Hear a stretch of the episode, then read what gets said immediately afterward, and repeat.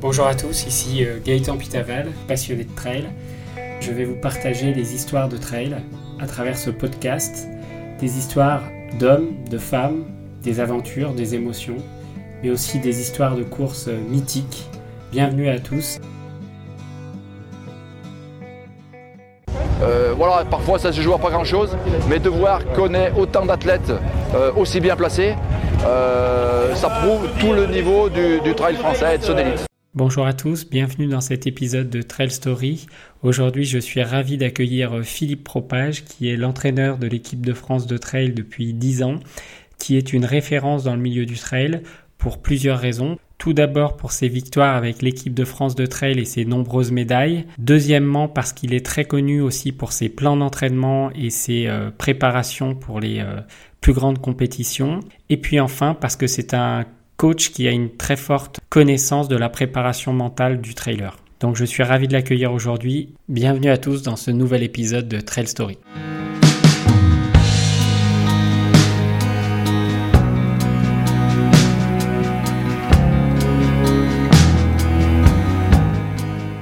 Bonjour Philippe. Bonjour. Est-ce que tu peux te présenter rapidement, nous dire qui tu es, de quelle région tu viens et comment tu t'es retrouvé dans le milieu du trail et de la course à pied Bon, déjà, de quelle région je viens? Je pense que par mon accent, euh, les gens vont s'en rendre compte d'eux-mêmes.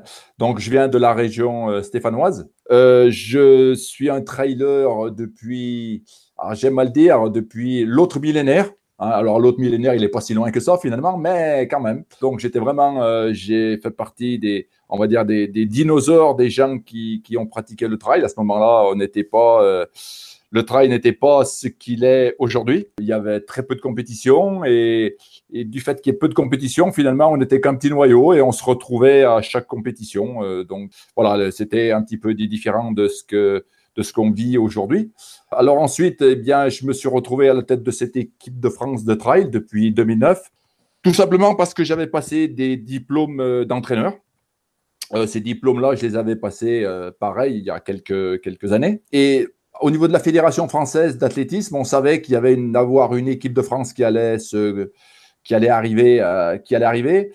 Bon, euh, sachant aussi ma prédilection pour cette discipline, euh, la fédération a fait appel à moi parce que aussi, il faut être honnête, hein, c'est peut-être plus le cas aujourd'hui, mais à cette époque-là, il n'y avait pas la foule pour s'occuper de, de, cette équipe de France. Donc, c'est en 2007 qu'on m'a fait cette proposition et, et, pendant deux ans, en fait, il n'y a pas eu d'équipe. Hein. Euh, la, première, euh, la première équipe a été formée en 2009.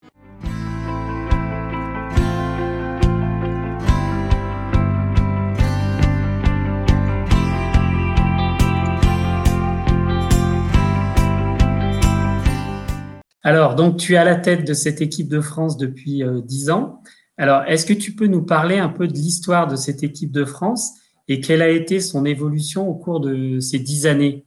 Alors, cette équipe de France, en fait, l'évolution, elle est venue par le fait que, un petit peu à l'image de ce qui se passe en France aujourd'hui, euh, dans le monde, on a un petit peu aussi pareil, euh, une montée en puissance de cette discipline, euh, qui fait que le, premier championnat du monde, qui s'est déroulé à Serre-Chevalier en France en 2009, il y avait, je dirais entre guillemets, que, je crois, de tête, hein, 17 nations qui avaient participé. Et puis en 2019, la dernière édition, euh, lorsqu'on était au Portugal, on était presque de 50. Donc on voit effectivement, il y a une explosion euh, à travers le monde de gens qui, pratiquent le trail.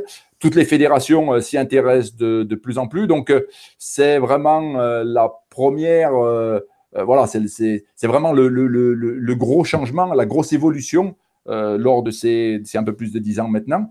ensuite, bah alors, d'abord, lorsque la, pour la première fois, on m'a demandé de faire cette équipe. Euh, bon, j'avais pas trop de comment, comment sélectionner les, athlètes, c'était un petit peu compliqué. Donc, euh, je me suis appuyé sur euh, ceux qui, à l'époque, étaient dominés un petit peu la, discipline, Thomas Laure Blanchet, Thierry Boy, etc. Et on est parti sur ah, comme ça un petit peu l'aventure, je dirais. Hein. C'était un petit peu plus une aventure qu'aujourd'hui, aujourd'hui c'est plus cadré. Euh, voilà, on a des modalités de sélection, on organise des courses de sélection, etc., où on est beaucoup plus cadré. Là, c'était plutôt euh, moi, euh, en fonction de, mes connaissances des gens du milieu, de mes connaissances un petit peu de, des athlètes qui dominaient la discipline, que j'ai fait cette sélection.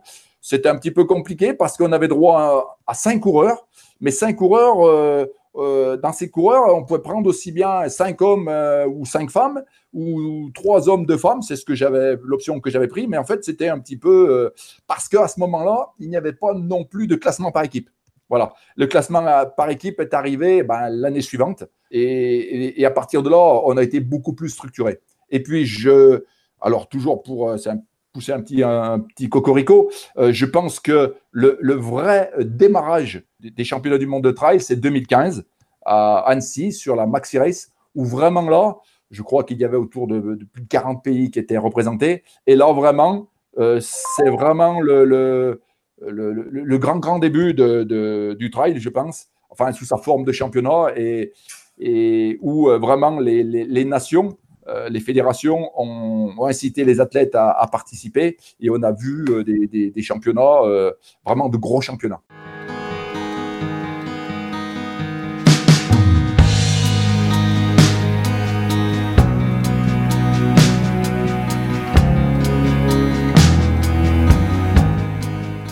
Alors, tu tu l'as dit, hein, tu as fait 10 ans à la tête de cette équipe, donc tu as croisé beaucoup d'athlètes, et puis aussi tu as, tu as eu beaucoup de, victoires. Je crois que tu as eu un, sacré nombre de médailles. Je crois que tu en as eu 34.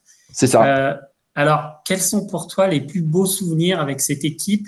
Et si tu peux nous parler de tes plus belles victoires euh, Ça, c'est quelque chose que, que, souvent on me pose la question et, j'ai des difficultés à aborder euh, parce qu'elles sont toutes aussi belles les unes que les autres. Alors souvent, on, on se rappelle plutôt de la dernière, mais voilà, la première, c'était, voilà, parce que c'était la première. Ensuite, euh, je dis 2015 euh, parce que, parce que voilà, on est en France. Euh, on est champion du monde chez les filles, champion du monde chez les garçons. À titre individuel, c'est Nathalie Mauclair qui est championne du monde individuel devant Caroline Chavreau. Chez les hommes, c'est Sylvain Cour qui est champion du monde. Troisième, c'est euh, Patrick Bringer. Bon, le bilan, il faut bien le tirer. Eh bien, c'est ce que je disais. Il y a des débriefs qui sont plus difficiles à faire que d'autres. Celui-ci, on va dire qu'on aimerait en faire à, chaque championnat. Euh, bah, c'est assez extraordinaire, quoi. Cette année, on a vraiment des jeunes coureurs ou des jeunes coureuses qui, ont intégré cette équipe et qui ont, été, qui ont fait tout à fait honneur à ce maillot. Ça, c'est quelque chose aussi de très prometteur pour l'avenir. Moi, la première chose que je regarde, c'est le bilan par équipe. Bah, faire premier chez les garçons, faire premier chez les filles, c'est vraiment, on peut, on peut pas faire mieux, quoi. Même si euh, on a fait presque encore mieux l'année suivante, mais je pensais pas que c'était possible. Mais voilà, je veux dire, après on était, on, jouait à la maison, quoi. Et il y a un parfum particulier lorsque, euh, lorsqu'on joue à domicile devant notre public. Il y avait énormément de gens qui étaient présents euh, sur cette course et, et voilà, donc il y a toujours euh, un petit pincement au cœur supplémentaire, surtout lorsque lorsqu'on fait retentir euh, l'hymne national et quand on est sur notre territoire, ça, revêt un caractère encore plus exceptionnel. Mais après, sortir des, c'est compliqué parce qu'on a eu, j'ai eu sincèrement beaucoup beaucoup de joie. chaque fois, je me dis, ah, mais c'est pas possible, on le refera pas, et souvent on l'a refait. Et comme tu le disais, je crois qu'il y a, il me semble que je, je l'avais compté, mais il y a plus de 50 coureurs euh, qui ont participé à ces différentes équipes. Donc c'est énorme. Ils avaient tous une particularité. Euh, alors c'est tous des grands champions, ça c'est sûr, mais ils avaient tous une particularité euh, et c'était à la fois des grands sportifs, mais aussi des, des hommes et des femmes de valeur. et à chaque fois, personne ne m'a laissé ne m'a laissé insensible. J'adore avoir des rapports humains avec les gens. C'est peut-être un moment, ce qui peut permettre de, franchir un petit cap d'ailleurs le, jour de la compétition, parce qu'il y a des liens qui peuvent se nouer, euh, qui vont au-delà de la partie sportive. Euh, mais euh, voilà, c'est trop dur pour moi de dire aujourd'hui, c'est compliqué. J'ai vécu des tels moments que, alors de, façon différente, hein, parfois où on a dominé depuis le début, donc presque, je dirais presque, j'étais décontracté pendant la course. Ah, il n'y en a pas eu beaucoup des comme ça, mais quand même. Et puis d'autres où on a très très bien fini aussi, mais ça a été plus compliqué. les, victoires ont eu des difficultés à se dessiner. Et là, je peux te dire que euh, pendant quelques temps, euh, oh, tu pouffes un ouf de soulagement lorsque les coureurs franchissent la ligne d'arrivée. Donc, euh, si tu veux, j'ai vécu plein d'histoires différentes avec des gens différents, mais en, ressortir une, ça serait, ça serait pas honnête parce que voilà, elles ont toutes, elles ont toutes, toutes ces médailles ont des valeurs et elles ont toutes des histoires derrière. Donc, c'est compliqué d'en de, favoriser une plutôt par rapport à une autre. Je dis juste la Maxi Race 2015 parce qu'on est en France. Voilà.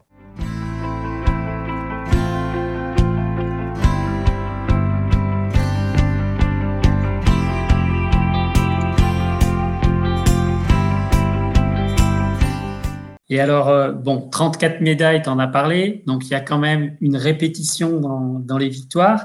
Alors, c'est quoi ta potion magique ou alors c'est quoi ta recette miracle pour que ça marche? Alors, d'abord, une, si j'avais une recette miracle, je la donnerais pas. Ça, c'est la première des choses. je pense qu'il y a un tas d'ingrédients en fait qui, font que, euh, au final, euh, la, soupe, elle n'est pas mauvaise. C'est que, bon, d'abord une, il faut. Alors, on va, parler des athlètes, bien sûr. on a des athlètes qui sont très forts donc, c'est quand même, quand même l'essentiel. On a aussi, euh, on, a même, on a un petit temps d'avance sur les autres fédérations parce qu'on organise des stages, on fait des choses que les autres ne font pas. Alors, même si parfois on, pourrait peut-être faire plus, mais déjà, on a une base. On, fait un stage un mois euh, avant un grand championnat. On part pendant une semaine en stage. Et c'est aussi là qu'on arrive à, souder cette équipe. Donc, ça, c'est très important.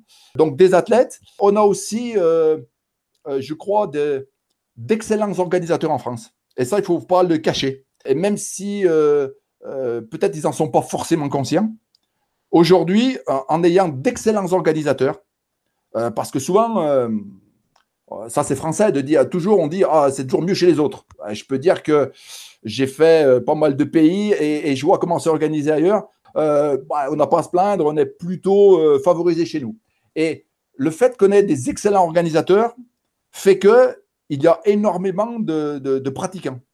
Et donc, forcément, s'il y a beaucoup de pratiquants, euh, nous qui essayons d'en tirer une élite, plus la base est large, plus euh, on arrive à tirer une élite euh, performante. Donc, les organisateurs ne le savent pas forcément, mais ils sont un des maillons essentiels de, de, notre, de notre réussite.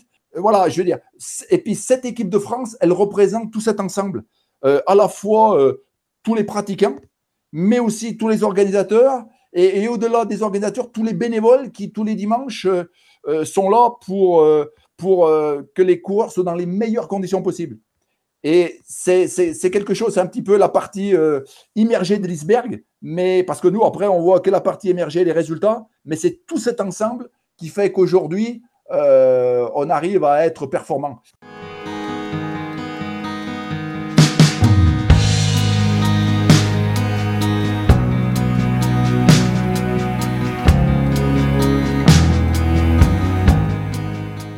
J'ai une autre question. Pour les auditeurs qui ne connaissent pas les championnats du monde, est-ce que tu peux nous expliquer comment ça se déroule globalement, euh, comment ça se passe pour une équipe quand elle se présente au championnat du monde?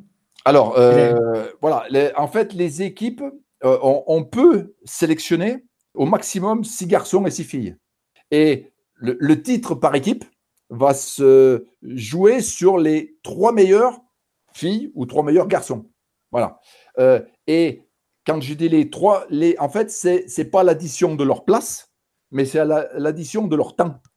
Hein, voilà. On ajoute les, les trois meilleurs hommes et les trois meilleures femmes, on ajoute leur temps, ça fait, voilà, ça fait un temps. Et euh, voilà, ben, les premiers, c'est ceux qui ont mis le moins de temps. Euh, voilà. Et puis, en parallèle à ça, enfin, sur la même course, bien sûr, il y a aussi un championnat individuel avec un classement individuel. Donc, euh, mais si tu veux, nous, en tant que fédération, ce qu'on privilégie, c'est quand même le, classement par équipe.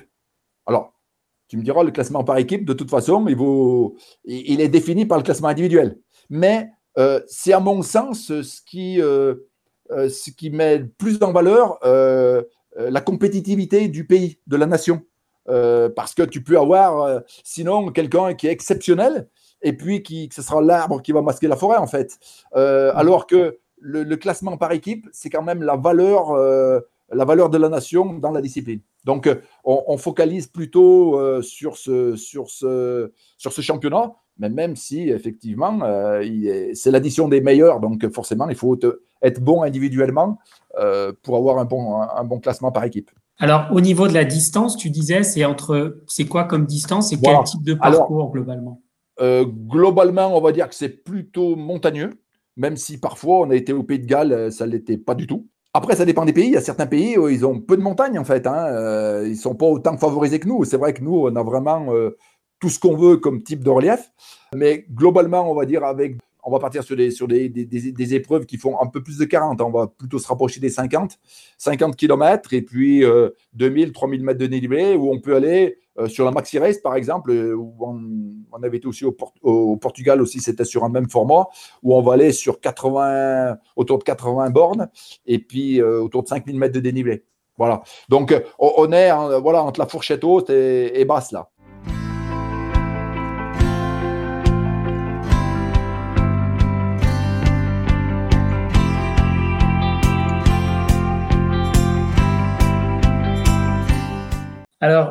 On a parlé des médailles et des victoires, mais euh, on sait aussi que dans le trail, il y a, des échecs, il y a des moments euh, difficiles. Est-ce que toi, au cours de ces dix ans, tu as, eu des années qui t'ont marqué euh, dans la difficulté ou des événements durs? Alors, oh, j'ai eu des événements durs, mais ça n'empêchait pas les victoires. Mais bon, voilà, on a vraiment un palmarès exceptionnel, mais on a eu des événements durs. Euh, alors, j'en ai un qui vient tout de suite en tête, 2015, euh, les, championnats du monde à, Annecy, où euh, Sébastien Speller est en tête de la course. Hein, et on est autour, il y avait autour de, la, course c'est 85, il est au 60e kilomètre, il est en tête de la course. Et là, on nous annonce, bon, qu'il est en difficulté, et puis il fait un malaise, vraiment un gros malaise, où il, il a même perdu connaissance pendant quelques temps. Et là, donc, ben, il est obligé d'abandonner.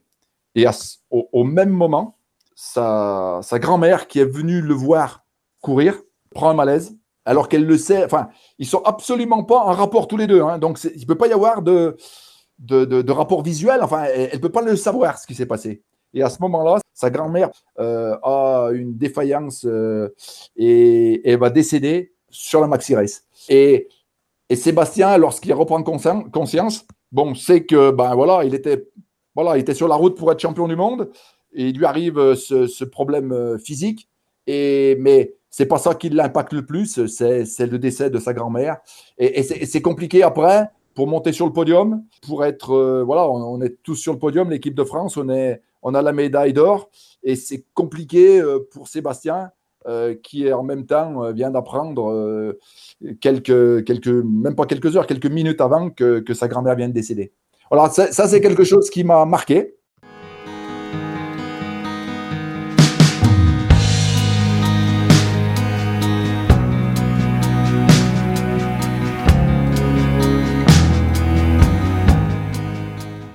Alors maintenant, euh, on, a, on a parlé de euh, l'équipe de France.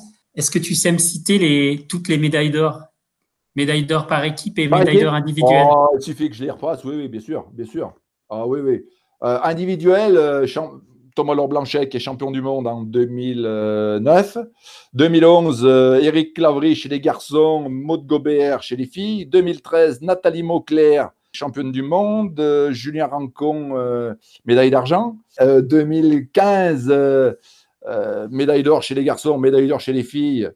Sylvain Cour, médaille d'or. Euh, Patrick Bringer, médaille de bronze. Euh, et chez les filles, Nathalie Mauclair, championne du monde et vice-championne du monde, c'est Caroline Chavreau. 2016, revanche de Caroline Chavreau, puisqu'elle est championne du monde. Médaille pour euh, Nicolas Martin, médaille d'argent et médaille de bronze, Sylvain Cour. 2017, deuxième chez les garçons, champion du monde chez les filles. chez les garçons, Cédric Oh, ça y est. Euh, Cédric Florton. Non, non, ça n'a pas duré. Cédric Florton qui est médaille de bronze.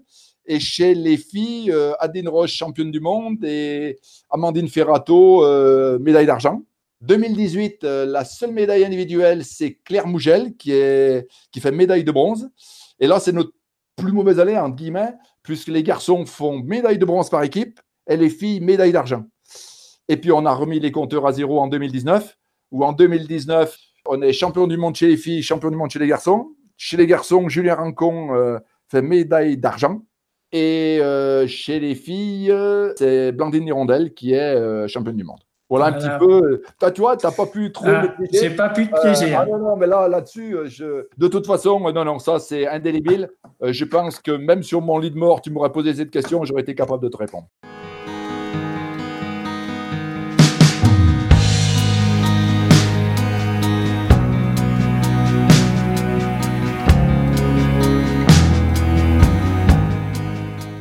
10 ans d'équipe de France de trail et ses témoignages, Philippe Propage, imprimé en France. C'est toi qui l'as publié ce livre, Philippe Oui, oui, c'est moi qui l'ai publié parce que, voilà, je. Alors, au départ, j'avais.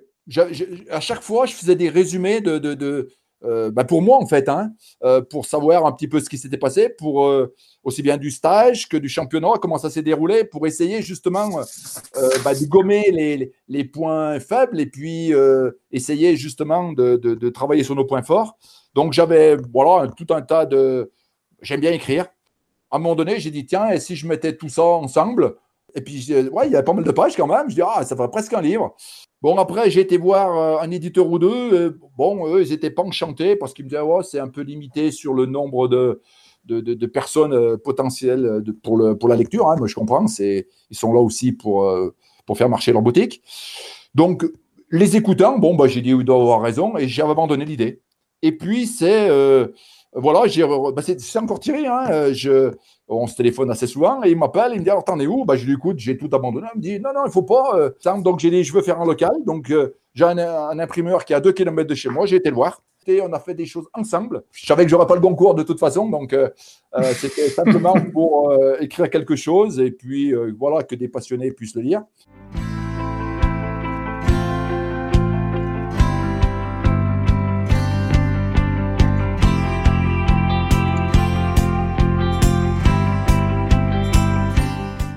Alors, j'aimerais aborder un point avec toi euh, maintenant. Donc, euh, il y a beaucoup euh, de personnes qui te connaissent, notamment pour ton rôle de coach, on va dire de, de star des plans d'entraînement dans les différents magazines de trade et le coaching mental.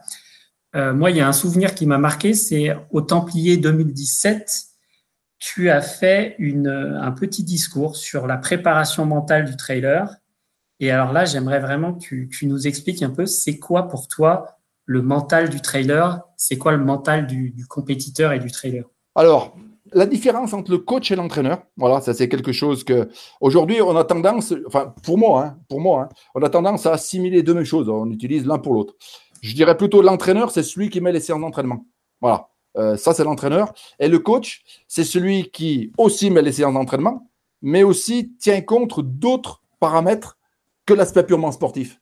Euh, moi, je tiens compte notamment avec les, athlètes que j'ai, euh, euh, que j'entraîne, de, leur aussi de leur de leur vie, de leur vie personnelle, de leur vie familiale et aussi de leur vie professionnelle. je crois qu'on peut jamais déconnecter l'un de l'autre.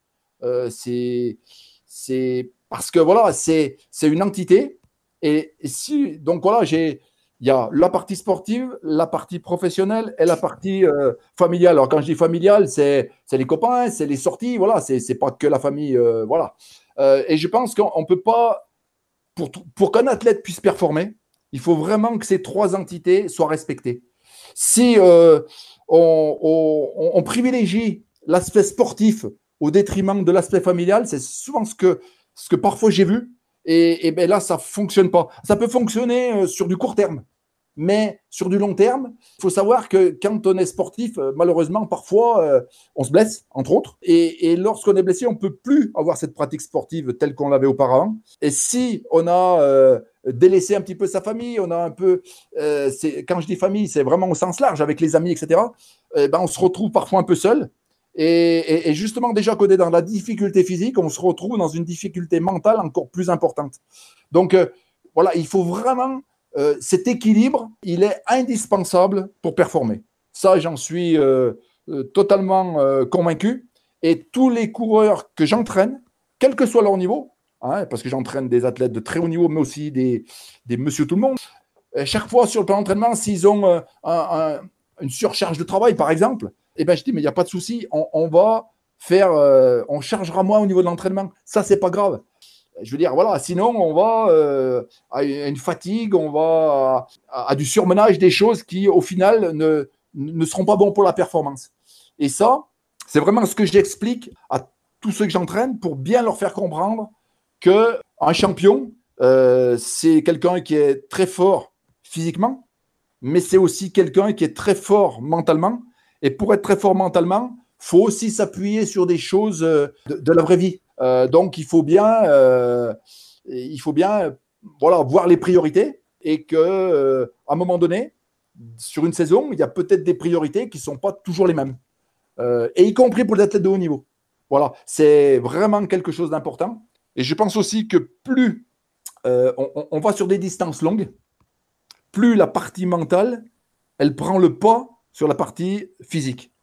Au fil des, kilomètres, alors pas des kilomètres, des, heures d'effort, notre l'aspect physique il va décliner. Euh, voilà, c'est obligé. Euh, euh, et, mais, par contre, il faut impérativement que l'aspect mental prenne le pas et vienne combler ce manque sur l'aspect physique. Hein, on a un système de vase communicant là, et, c'est ce qui va amener l'athlète à, performer. Que si le, mentalement on n'est pas capable de combler cette, cette difficulté physique qu'on va avoir, ben on va à l'échec.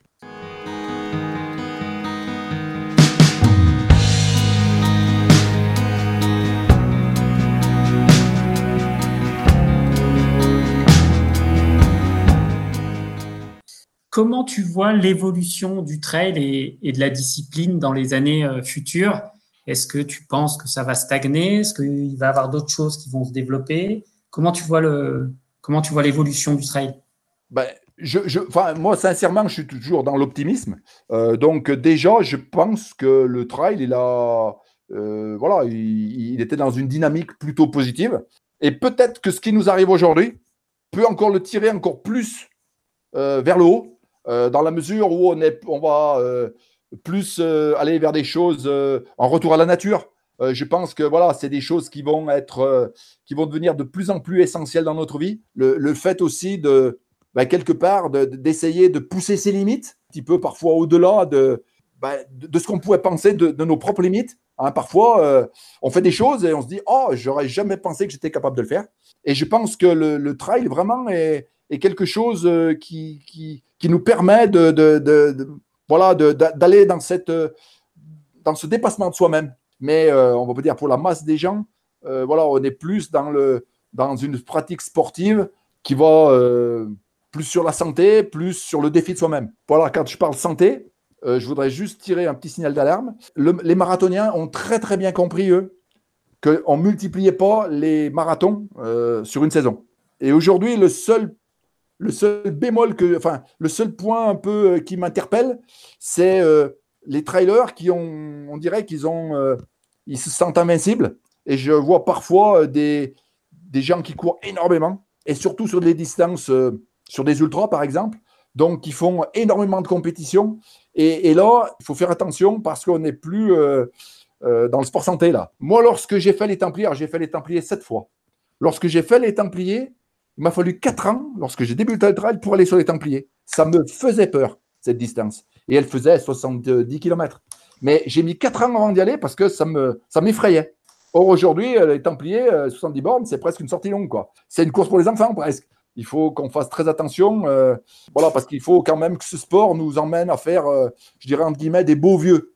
Et là, si on en fait trop, on n'a pas le recul nécessaire aujourd'hui pour savoir. Mais voilà, c'est si, on doit retenir une chose de ce qu'on a dit aujourd'hui, là, euh, c'est de faire attention, de pas trop en faire.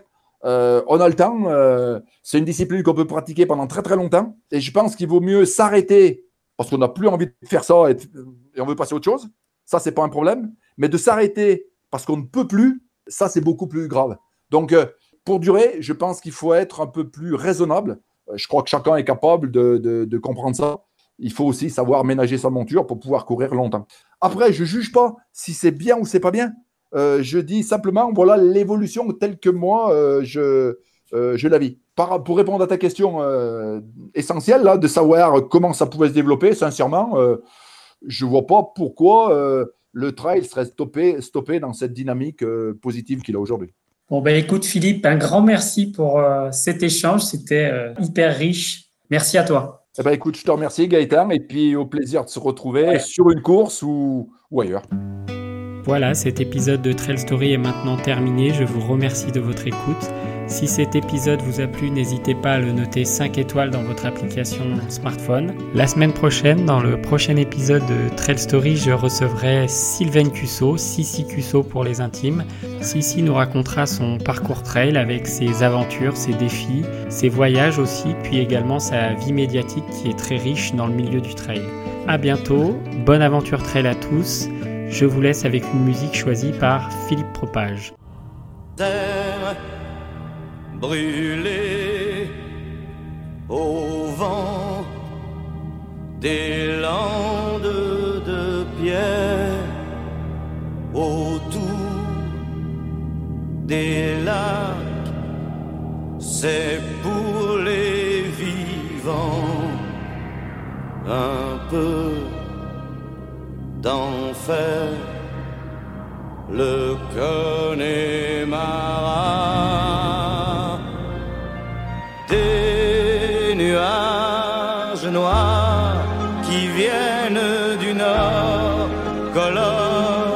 les lacs, les rivières, c'est le décor du Connemara. Au printemps suivant, le ciel irlandais était en paix. Marine a plongé nu dans un lac du Connemara. Sean Kelly s'est dit je suis catholique, Maureen aussi, l'église en granit de Limerick, Maureen a dit oui. De Tipper, Harry, Barry Connolly et de Galway, ils sont arrivés dans le comté du Connemara. Il y avait les Connors, les O'Connolly, les Flaherty, du Ring Kerry et de quoi boire trois jours et deux nuits. Là-bas, au Connemara, on sait tout le prix du silence. Là-bas, au Connemara, on dit que la vie c'est une folie et que la folie ça se danse. Terre brûlée au vent des landes de pierre autour des lacs, c'est pour les